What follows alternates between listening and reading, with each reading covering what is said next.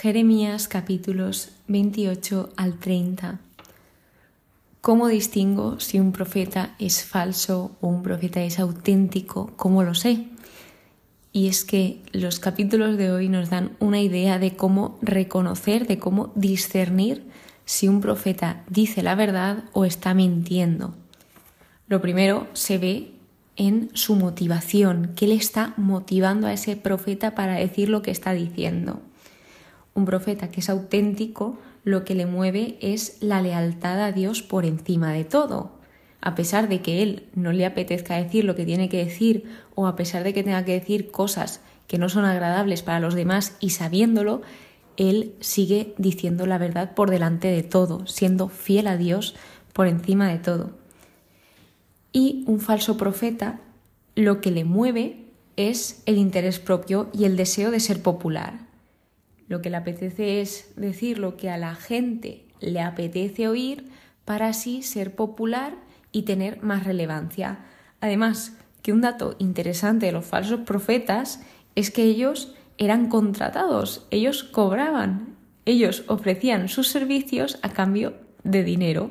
En la Biblia se advierte innumerables veces, sobre todo en este libro de Jeremías, de los falsos profetas, de que no se escuchen a estos, porque pueden llevar a la desorientación. Entonces, en el capítulo 28 lo que se encuentra es una disputa entre un auténtico profeta y un falso profeta. El falso profeta en este caso es Hananías y él lo que le dice al pueblo en nombre de Dios, cosa que Dios no ha dicho, es que no van a servir a Babilonia, que dentro de dos años serán regresados al lugar de donde eran y que todo va a estar bien. Pero, claro, Jeremías contesta como amén, que así sea, que ojalá, ojalá pasase eso. Pero Jeremías sabía que no iba a pasar eso porque Jeremías sí que era un auténtico profeta del Señor y a pesar de que le doliese todo lo que iba a pasar, él decía la verdad por encima de todo. Así que en este versículo 9 nos dice, si un profeta profetiza la paz, cuando se cumpla la palabra de ese profeta, se reconocerá que le había enviado Yahvé de verdad. Aquí habla del verdadero profetismo, de que si alguien profetiza algo y se cumple, realmente venía de Dios. En este caso habla de la paz. Pero lo que nos dice aquí en la explicación de la Biblia es que algunos de los criterios del profetismo son el cumplimiento de esa profecía, que vemos como Jeremías luego profetiza sobre Hananías y se cumple a los dos meses lo que profetiza en nombre de Dios, y también otro de los criterios es la conformidad de la enseñanza con la doctrina yavista, que vaya acorde con la ley de Dios, porque no tiene sentido profetizar en nombre de Dios y no tener nada que ver con lo que Dios dice. Es un poco ilógico. Por lo que lo que sucede aquí es que Jeremías le contesta a Hananías con la verdad, Hananías no quiere oír esa verdad, se enfada dice todo lo contrario a Jeremías y le rompe el yugo de madera que en el anterior episodio, en el anterior capítulo, vimos como Dios le manda a Jeremías a que se hiciese ese yugo y que se lo unciese a la cerviz.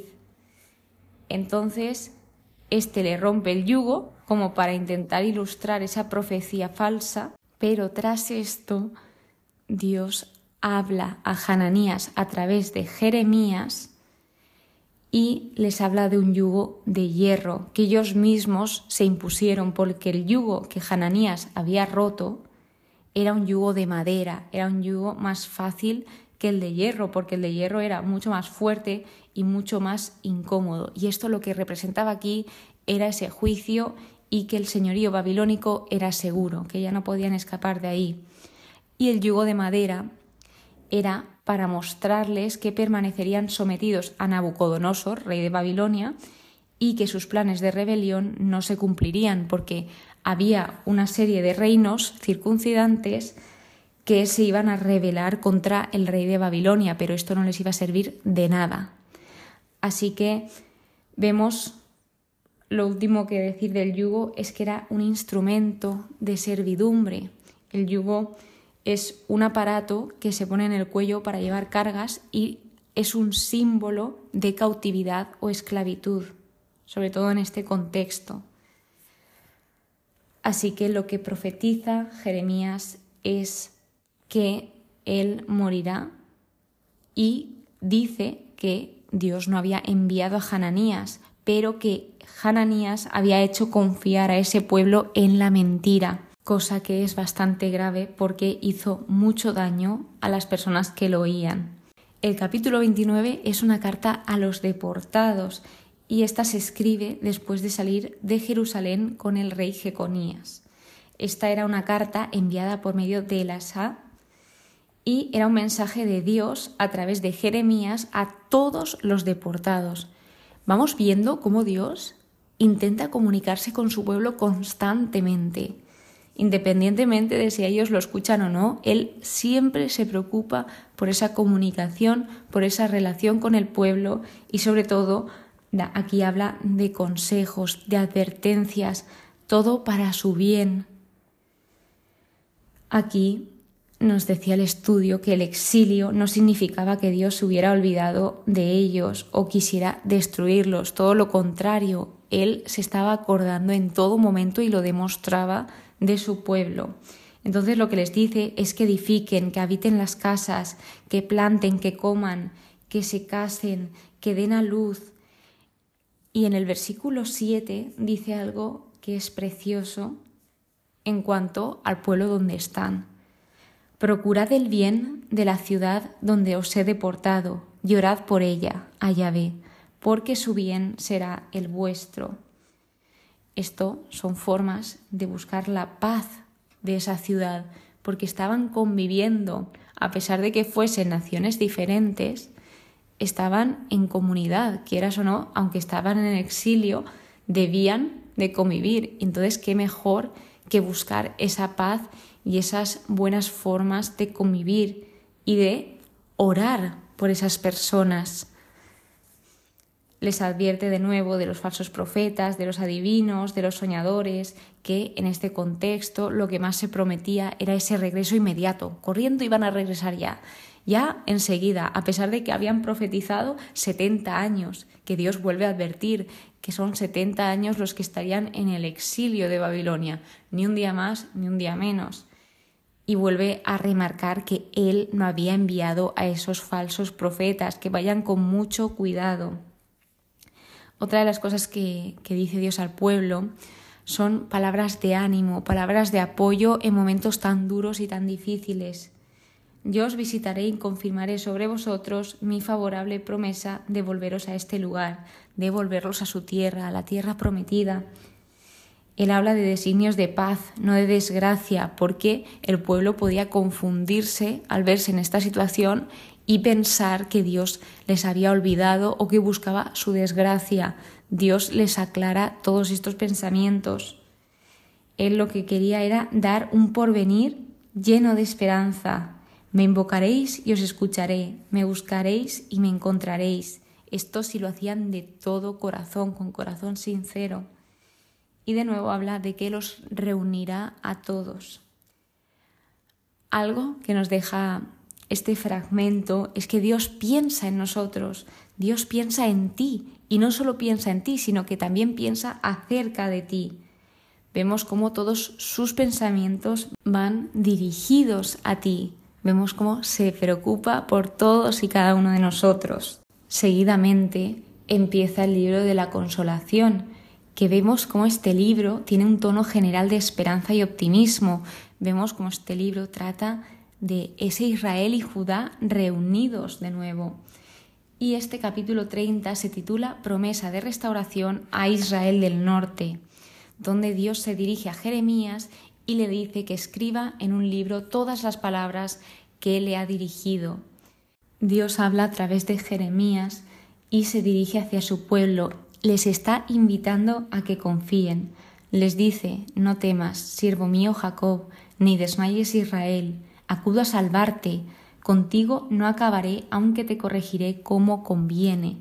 Es decir, él no iba a acabar con su pueblo, pero sí que iba a corregir la conducta que tenían, porque muchas eran sus malas obras. Entonces él lo que quería era corregirlos para que todos viviesen de la mejor manera posible.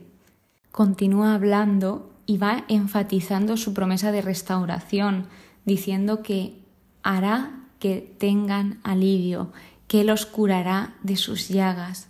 Me apiadaré, será reedificada, restablecida.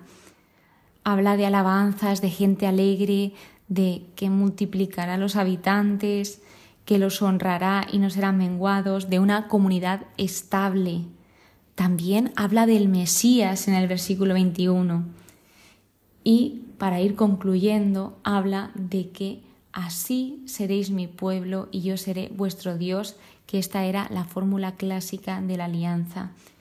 Nombra la tormenta o la tempestad, que esta era una figura del juicio de Dios, y termina hablando de en días futuros, que en otras traducciones habla de en el fin de los días, el fin del mundo, y habla de un pleno cumplimiento de todas estas cosas que está diciendo en este momento en ese fin del mundo o fin de los días. Otra de las cosas que quería comentaros que indicaba en el estudio bíblico era que comentaba que el juicio de Dios es seguro. En su misericordia puede retrasarlo mucho, pero ciertamente llegará. El juicio de Dios también proviene de su corazón.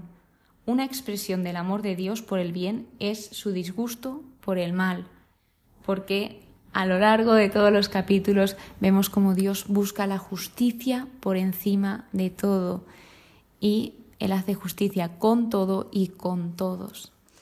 Así que, pues a lo largo de estos capítulos hemos visto esa diferencia entre un profeta que dice la verdad y un profeta que miente a los demás, que miente a su pueblo y esto lo que revela es que no se preocupa por los demás, Así que lo importante es estar atento, saber discernir llevar mucho, mucho cuidado, porque ya no hablo de profetas, sino también hay personas que hay que tener mucho cuidado porque mienten muy, pero que muy bien.